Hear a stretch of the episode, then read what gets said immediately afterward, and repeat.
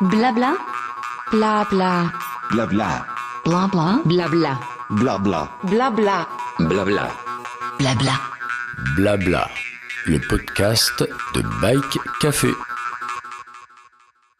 Bien, bonjour Pascal. Tu vas nous parler de- du Tour du Massif Vosgien. Je vais juste rappeler quand même en introduction euh, ce qu'est le Tour du Massif Vosgien qu'on a qu'on a couvert l'année dernière. Donc toi et ton et ton association euh, Aventure Bikepacking, vous avez organisé cette première édition, hein Pascal? Oui, bonjour Patrick. Euh, effectivement, effectivement, l'année dernière, euh, on a organisé cette première euh, édition. Là, on, attaque la, deuxième avec bah, quelques nouveautés, quelques ajustements que l'on a tirés du bilan et du retour des, des participants de l'édition 1. Donc là, on est parti. On est parti sur une euh, deuxième édition où on propose du gravel et du VTT. D'accord, oui, parce que effectivement, euh, d'après, euh, j'ai regardé un peu le Tizer, je me suis un petit peu renseigné sur l'épreuve. Donc j'ai vu que les vidéos de l'année dernière faisaient un peu la part belle à des passages un peu techniques. Donc je pense que tu as tenu compte de la différence qu'il y a entre gravel et VTT en offrant, d'après ce que j'ai lu, deux, deux traces un peu différentes en fonction des vélos. Complètement, complètement. L'année dernière, c'est vrai qu'on pensait euh, que nos traces étaient adaptées VTT, ça c'était une certitude, euh, puisque moi je, je viens du VTT et voilà, c'était un peu ma, ma pratique. Mais on avait quand même tenté de faire une trace hybride, on va dire, euh, qui pouvait aussi convenir au gravel. Sauf que j'avais une mauvaise définition de, de l'activité gravel, je pense de toute façon est pas encore euh, exhaustive. Chacun un peu sa définition et son type de pratique. Mais là, cette année, avec le retour des participants de l'année dernière, avec de nouvelles reconnaissances, je pense qu'on va s'approcher vraiment euh, d'une définition et d'un- d'une trace qui soit vraiment gravel. Et euh, en parallèle à ça, on garde nos, traces VTT. Ouais, effectivement, c'est ce que je constate aussi moi régulièrement en discutant avec les organisateurs. C'est selon selon leur ADN.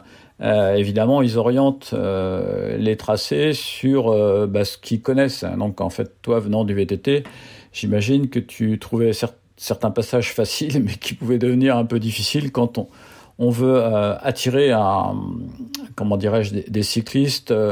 venant d'autres univers, notamment bah, des cyclistes même des fois urbains, qui se trouvent un petit peu, un petit peu dépourvus lorsqu'il y a des passages euh, qu'il faut négocier euh, de façon euh, technique. Donc, bah, écoute, c'est bien, cet ajustement va, permettre de, faire cohabiter deux populations de passionnés avec chacun finalement le plaisir, parce que finalement à trop gommer les difficultés, les VTTistes vont s'ennuyer, et puis à mettre trop de difficultés, bah, les gens qui pratiquent le gravel vont pas pouvoir, je dirais, profiter, lever les yeux et regarder le paysage. Donc c'est bien cet ajustement, c'est une très bonne, une très bonne initiative. C'est vrai que c'était un peu le, le problème. La trace hybride, finalement, elle ne convient à personne. Comme tu dis, le, moi, ça me frustrait de gommer certains passages euh, VTT pour les VTT. Je me dis, c'est incohérent, ça, ça va pas, c'est- cette histoire. Euh, mais par contre, euh, c'était euh, obligatoire pour proposer une trace euh, gravel. Donc euh, voilà, on a vraiment distingué les deux les deux traces euh, pour ben, que chacun y trouve euh, son plaisir et puis euh, alors son plaisir, euh, oui, et le plaisir de faire des efforts aussi. Oui, oui, effectivement, parce que le, faut pas, faut pas non plus euh, oublier, oublier ce plaisir de, de l'effort qui est, qui est associé à la, qui est associé à, des, à la, à la participation. Bah, D'autant plus que le dénivelé, tu vois, on a quand même un dénivelé euh, assez conséquent. Et puis ici, dans, dans les Vosges, euh, bah, c'est pas les petits coups de cul euh, à répétition qu'on peut connaître, par exemple, dans le Nord ou dans d'autres euh, régions.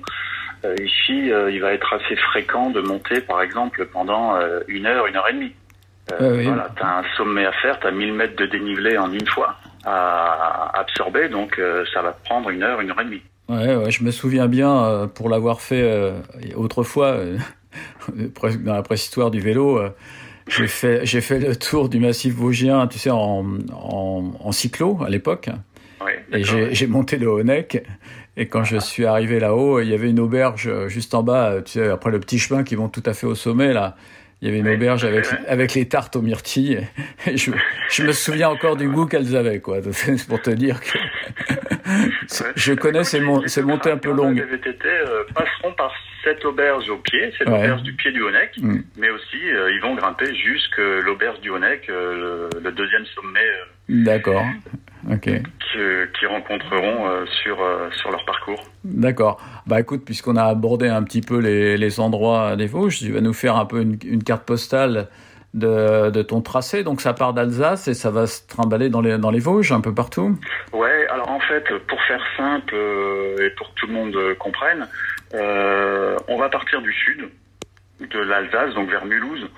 On va remonter plein nord, euh, côté alsacien.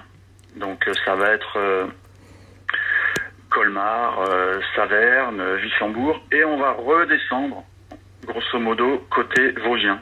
D'accord. Donc Gérardmer, toutes ces, ces beaux sites euh, vosgiens aussi. Donc euh, voilà, euh, avec un passage, on va dire, sur une zone frontière à un moment donné où on est sur la route des crêtes. Donc d'un côté tu peux voir les Vosges et de l'autre côté tu verras tu verras l'Alsace quoi.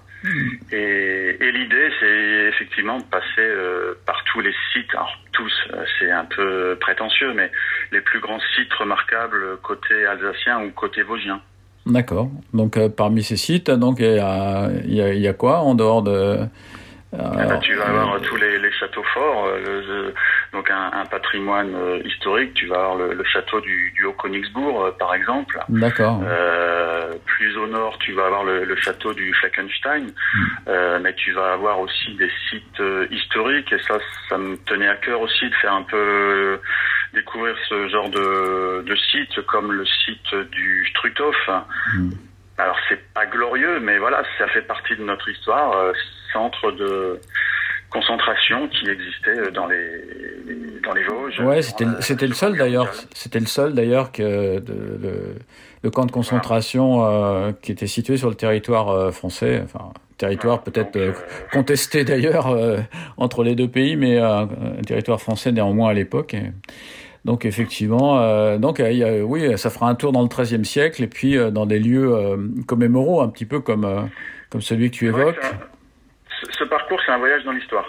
Euh, C'est un voyage dans l'histoire. On remonte même euh, à l'é- à l'époque euh, celtique, puisqu'on va passer au temple du, du Donon.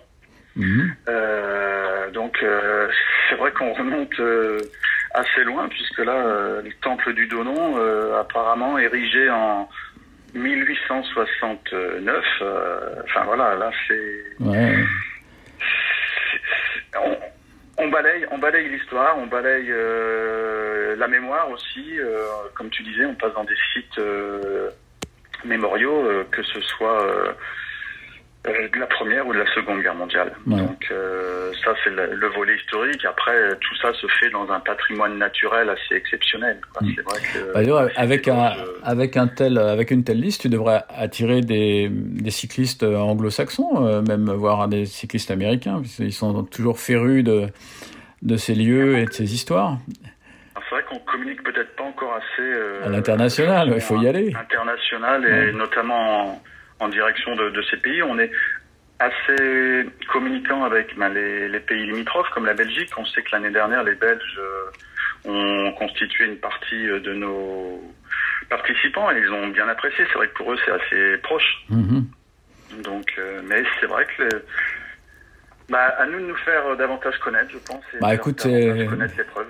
Cette édition 2 va sans doute euh, y, y participer. Alors, on a parlé euh, un peu du, des paysages, du patrimoine. euh, Il y a, d'autres choses qui sont attachées à ta course. Je crois qu'il y avait, euh, dès, la première euh, édition, puisqu'on s'était causé à l'époque, euh, un côté festif qui, était associé dès le départ à, l'épreuve. Tu peux nous en parler? Sans nous donner les recettes forcément culinaires qui vont avec, mais en tout cas nous en parler. Non, non, mais c'est vrai que on met euh, on met l'accent aussi euh, un peu sur le le côté convivial, le côté euh, on est euh, on est là pour favoriser un petit peu les les rencontres, euh, stimuler les échanges entre participants, entre participants et organisations, et puis entre euh, entre un petit peu euh, les, les populations locales. Donc c'est vrai que ce côté euh, convivialité, favoris- favoriser les rencontres, c'est quelque chose qui, qui nous tient à cœur. Donc comme beaucoup d'épreuves, on propose à l'issue du briefing un, un apéritif euh, qui est offert aux, aux, participants, un petit peu le, le vin d'honneur, le pot de l'amitié pour euh, voilà renouer ou faire tomber un petit peu les, barrières euh, des uns et des autres et qu'on on se connaisse un peu, j'allais te dire, un peu la famille du bikepacking, qu'elle se re, retrouve et qu'elle échange autour euh, de, choses simples. Et moi, c'est ce qui me plaît dans, dans le bikepacking en fait, c'est le côté euh, simple des, des bikepackers. Je trouve que les, les valeurs, les valeurs du bikepacking, c'est une formule que j'avais utilisée l'année dernière et elle m'était venue comme ça, mais je la trouve encore d'actualité. Euh, les valeurs du bikepacking, je trouve, euh, attirent des, des participants qui ont des valeurs. Et je rajouterais des valeurs euh, simples. Et ça, je trouve ça vraiment très agréable. Oui, effectivement, je pense que d'être en nature, un peu en autonomie, déjà, ça développe une certaine Enfin, on relative un certain nombre de choses. Ça facilite aussi le rapprochement entre, entre les hommes, parce que même s'ils roulent de façon isolée, finalement, quand ils se retrouvent, il euh, n'y a pas de concurrence. Tu me rappelles que c'est pas une course euh, chrono. De toute façon, euh, ce que vous organisez, c'est une grande randonnée, c'est ça? Voilà, c'est une épreuve, mm. c'est un brevet. Effectivement, l'essentiel, c'est de terminer dans les délais, ou même, on va dire, alors a posteriori, l'année dernière, par exemple, Sylvie, qui a été la seule féminine a terminé l'épreuve. Alors, elle a mis deux jours de plus que ce qui était prévu, mais elle a fini euh, seule le grand parcours deux jours après euh, après la date. Mais on était là à l'arrivée pour l'accueillir, on était là euh, sur les checkpoints pour l'encourager, même si elle était hors délai. C'était euh, voilà, c'est un peu ça aussi moi que j'aime bien sur ce type d'épreuve, c'est que l'effort est là et puis bon voilà c'est pas un chronomètre euh, qui qui est indifférent qui est froid et qui est glacial une fois qu'il est terminé on remballe tout et merci au revoir hmm. Donc il faut rappeler pour nos pour nos auditeurs qu'il y a il y a trois il y a trois parcours hein, donc les gens peuvent choisir entre euh, 300 ouais. 600 et 1000 km pour la partie VTT et puis euh, pour le gravel, tu as été un peu plus généreux parce que c'est vrai qu'en gravel, on va un peu plus vite sur les parties roulantes. Donc tu as mis 350 pour euh, ce qu'on va appeler le petit parcours, qui est déjà une, une, be une belle, une belle distance, et 700 km pour euh, la distance intermédiaire, et, et 1200 pour, euh, pour ceux qui ont beaucoup d'appétit. Donc, donc voilà. Ça, oui, euh, tout à fait. Avec des D+, qui, euh, qui, sont, qui sont quand même respectables, puisqu'on parle de de, de, de 7000 mètres pour, pour le plus petit, plus ouais. petit à 25 000 mètres pour, pour le plus grand. Bah écoute, euh, je pense que avec ce, ce menu tel que tu viens de nous le présenter, euh, bah écoute, on espère qu'il y, il y aura beaucoup de, de, candidats pour, pour le consommer avec vous, euh, échanger. J'ai vu qu'il y avait des superbes casquettes qui étaient offertes euh, de mon ami Vera, donc fait, de, non, Céline, de... Céline Oberlin, donc qui a fait des, des belles casquettes, encore une fois. Euh... Non, non, non. Ouais. Et, et c'est vrai ce que tu dis. Je voulais juste rebondir un petit peu dessus. Le côté euh, donc gravel, VTT, trois parcours, trois distances euh, à chaque fois. Euh, c'est peut-être une de nos spécificités, à savoir qu'on s'adresse vraiment à tout public. Euh, l'année dernière, on avait vraiment des des débutants mmh. qui voulaient découvrir un peu l'activité bikepacking. Mmh. et je pense que l'un des plus beaux retours que j'ai eu c'était euh, un participant qui, euh, durant les vacances, m'a posté des, des, photos en me disant bah, Tiens, regarde, tu m'as fait découvrir le bikepacking, Pascal. Je suis parti en famille avec euh, ma femme et mes enfants en bikepacking. Ah ouais, d'accord. Euh, J'ai trouvé ça génial. Enfin voilà, ça, c'est des retours qui, pour moi, n'ont pas de prix et c'est un peu ce genre de. de enfin, tu cherches pas à faire une épreuve pour ça, mais si tu l'as, je trouve ça génial. Oui, d'ailleurs, on peut parler un peu des partenaires. Je pense que derrière, derrière ces épreuves-là, vous êtes un petit peu épaulé par euh, déjà tu as une équipe de bénévoles, d'après ce que j'ai vu, euh, assez assez fidèle et très efficace. Mais de tu as les amis là, qu'on, ben, on s'est rencontrés euh, tous les trois sur euh, la Divide. Ça a été un peu ah, le point de départ de, de, tout. D'accord. Donc vous avez subi le, le, parcours euh, titanesque euh, imaginé par Samuel. pour... Ça, ouais, ouais, ouais, vous... ouais, avec avec plaisir, je dirais. Moi, j'étais préparé. Enfin, j'aimais. En fait, moi, la rencontre avec le bikepacking, ça a été un effet waouh. Je me suis dit quoi? Ça, ça existe. Ce type d'activité existe. Je je connaissais pas. C'est en lisant un magazine, le 200 magazine. Je me suis dit mais c'est pas possible. C'est un truc mais c'est trop génial. Mm. Euh, incroyable. Et donc, euh, effectivement, euh, inscription à la French. À partir de là, grand, gros, grosse émotion, gros plaisir et envie de, de reproduire et de partager ça. Ouais, et de faire partager ton territoire à toi, c'est-à-dire montrer ce que tu connais et les pistes que tu as que tu as découvertes, euh, que tu as découvertes. Donc c'est un petit peu l'envie euh, effectivement qu'on a tous euh, quand on on on a fait un peu, on a ratissé un peu son territoire. C'est l'envie d'emmener d'autres personnes et de partager partager avec eux. C'est Ouais, des, découvertes. un hein. peu ce que le plaisir. Alors moi, j'ai toujours plaisir à faire des recos, le plaisir à rouler. J'ai envie de leur faire partager ses plaisirs, de leur faire partager ses efforts, euh, peut-être aussi ses moments de doute, euh, ses difficultés, euh, ses interrogations. À un moment donné, tu es aussi un peu seul avec toi-même, seul avec ton vélo. Enfin, envie de partager, euh, voilà, tout Mm. ce qui peut faire. euh, le bikepacking à travers une épreuve comme ce qu'on fait dans le Tour du Massif Vosgien. Ok, bah écoute, j'espère que tu as pensé aussi à des petites routes, hein, parce que tu sais que moi je suis un, je suis un fervent défenseur des petites routes françaises, surtout les petites routes poétiques où il y a d'herbes qui poussent au milieu là, Euh, parce que je trouve que Il y en a quelques-unes. Je trouve que les, toi, c'est un truc. alors, bon, euh, je vais pas revenir sur le sujet, mais euh, si tu veux, c'est des fois, je, me- je me fâche un peu quand je vois des courses organisées par, enfin, des épreuves organisées par des vététistes. C'est qu'ils ils- ils cherchent toujours un petit peu le jeu. J'ai rien contre le jeu, les singles, les trucs qu'il faut enrouler les armes et tout ça. Ça peut être sympa, mais euh, du coup, à, on en oublie un peu. euh, parce qu'une partie de l'histoire qu'on a rapidement évoquée tout à l'heure, euh, elle, a, elle a tracé aussi sur notre territoire des routes euh, qui menaient euh, au petit village, au hameau, au moulin, euh, à la source, etc. Et, et ces routes-là, elles méritent aussi d'être redécouvertes. Et il n'y a qu'un vélo qui peut faire ça, qui a la polyvalence pour le faire, c'est le gravel. Donc surtout, messieurs les organisateurs, c'est un message que je lance, pas, pas forcément à toi, mais à ceux Non, qui écouteront ça. Que, que le territoire français, il a un maillage routier. euh, on oublie le national, effectivement, on oublie euh, bah, évidemment les autoroutes. il n'est pas question qu'on aille sur les autoroutes ou sur les nationales ou les, les routes ou, euh, trop fréquentées. Mais euh, il faut aussi faire preuve d'imagination et intégrer cette dimension routière dans notre, dans notre tracé d'itinéraire.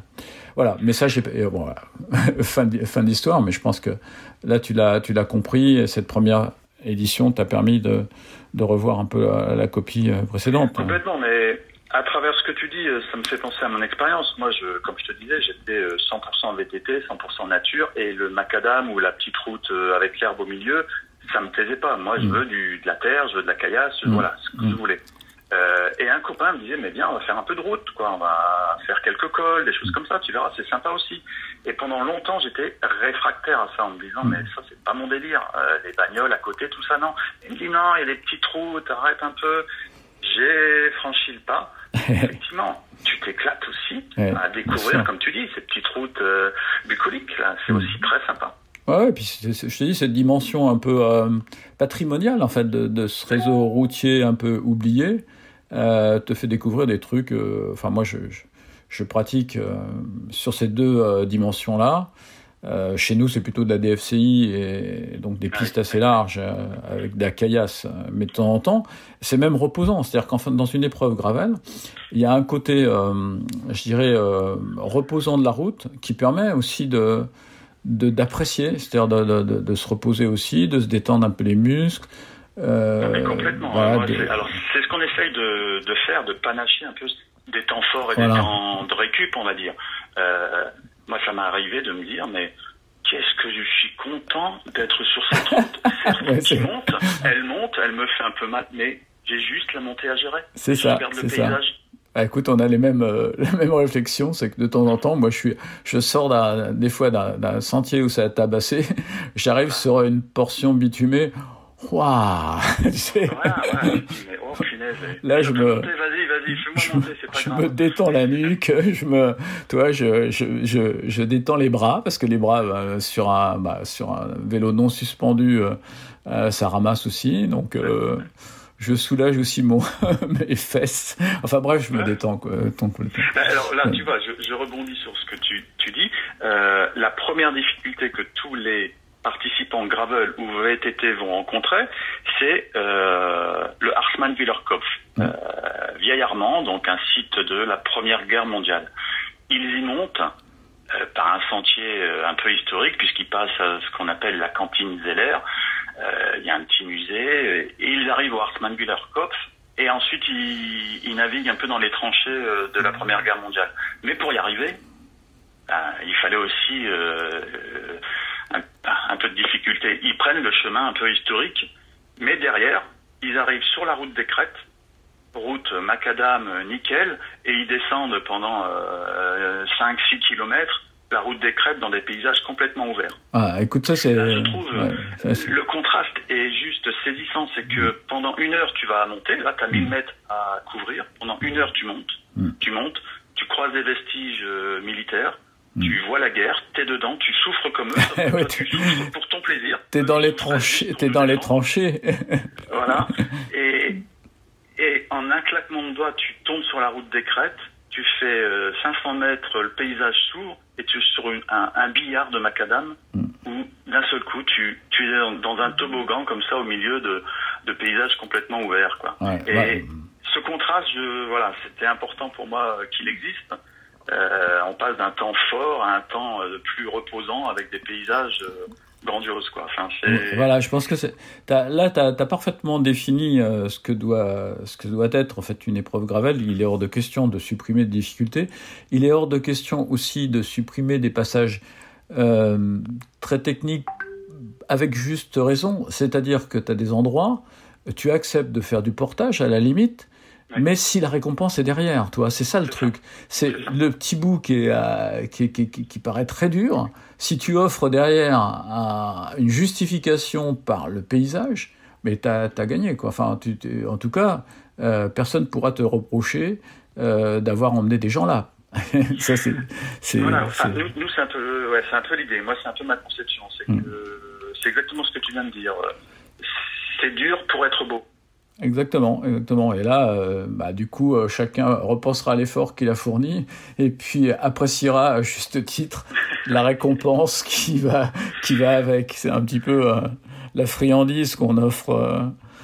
pour faire le beau, quoi. Donc voilà. Complètement, ouais, non, complètement. Ah bah, et tu parles de friandise. Et j'ai rebondi. Je sais pas si je peux ou si on a encore du. Ah bah oui, on a du temps, on a du temps. On est dans un blabla, hein, tu sais, on, le- tu sais ce que ça veut dire blabla. hein. Donc, D'accord, ok. donc Bon, bah, super. Friandise, les participants auront une friandise au départ. Là, je suis en train de créer un petit peu des partenariats avec des, des producteurs locaux et artisans locaux. Et, et j'aimerais offrir euh, un, un peu comme ce que la Gravienne avait fait. Et c'est un peu Vincent qui m'a donné cette idée. Vincent Fortin, euh, un panier, un panier participant de produits locaux. très bien, très bien. Et, et là, j'ai démarché euh, la confiserie euh, des Hautes-Vosges, qui fabrique de façon artisanale des bonbons des Vosges. Ah, les fameux moments de Vosges, ceux, qui- ceux qui euh, calment la toux, là. Donc, euh, ils m'ont répondu euh, présent et ils étaient euh, super contents de participer au projet en disant, bah oui, évidemment, on, on participe et on offre une petite boîte de, de bonbons à chacun de vos participants. Donc, dans le panier que je suis en train de constituer, j'espère qu'il garnira au fur et à mesure, il y aura euh, une petite friandise euh, sucrée euh, à mettre en bouche euh, avant, pendant ou après l'épreuve. D'accord, bah écoute, euh, ça, ça fait partie de d'un atout supplémentaire que tu dévoiles aux auditeurs de By Café Blabla et qui va sans doute euh, pas forcément déclencher une inscription, mais en tout cas euh, conforter euh, ceux qui, euh, qui veulent venir dans les Vosges, qu'il n'y aura pas que des épreuves vélo, que du dur, il y aura aussi de la douceur. c'est parfait. C'est parfait, c'est parfait, c'est parfait. Bah écoute, en tout cas, merci Pascal de, cette, de cet échange. Bon, les gens retrouveront euh, tous les détails euh, puisque mon ami Hugues, euh, Hugues Grenon, qui qui t'a parlé récemment, euh, Oui, à a préparé un article pour euh, annoncer la course et on intégrera ce podcast qu'on a fait ensemble qui, qui sera aussi diffusé sur SoundCloud. Donc, euh, bah, en espérant que, que ton épreuve se remplisse et que, qu'elle ait du succès. Le gravel, bon, on en a parlé, enfin, moi, évidemment, je suis plus gravel, et évidemment, toi, tu offres les deux plaisirs, hein, le VTT et le gravel, mais sur l'angle gravel, je pense qu'aujourd'hui, euh, on, a, quelque chose de juste qui fera découvrir un territoire, parce que c'est avec ce vélo-là, finalement, qu'on peut rentrer à peu près dans tous les endroits, hein, donc avec les limites que ça comporte. hein. c'est un vélo euh, polyvalent qui est moyen en tout, mais du coup, euh, qui offre aussi un plaisir de, pilotage sur différents supports. Donc écoute, on suivra ça avec attention et je pense que tu auras d'ailleurs des, chroniqueurs de Bike Café qui viendront.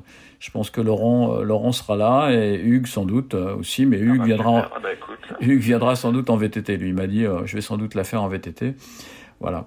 Ah bah, C'est bien, comme ça, voilà, on pourra croiser les, retours. on croisera les retours. Ce sera bien d'avoir un participant sur la gravelle et un autre participant sur le, sur le VTT. Bah, écoute, merci encore Pascal. Euh, bah, salut toute ton équipe. Bon courage parce que bah, tu t'es pas rendu la chose facile en, en, faisant ces deux traces. Et, je t'en remercie pour les, pour les gens qui font du gravel. Mais c'est vrai que c'est du boulot parce que ça, ça double un peu, même si on connaît bien le territoire. Euh, ça suppose euh, d'aller d'aller reconnaître. Et euh, quand on est 1200 km, dans notre cahier des charges, c'est inconcevable que l'on propose quelque chose de reconnu. Bah, tout, sera reconnu. C'est pas toujours le cas, donc il suffit, je tenais à le souligner. voilà, donc bah, écoute, bonne chance pour cette deuxième édition, enfin, qu'on suivra de eh ben, très merci, près. Merci, et puis bah, je, te, je te remercie de, de ce petit blabla euh, fort sympathique. je t'en prie. Je t'en prie. Salut Pascal, à très bientôt. Salut, merci. Blabla, le podcast de Bike Café.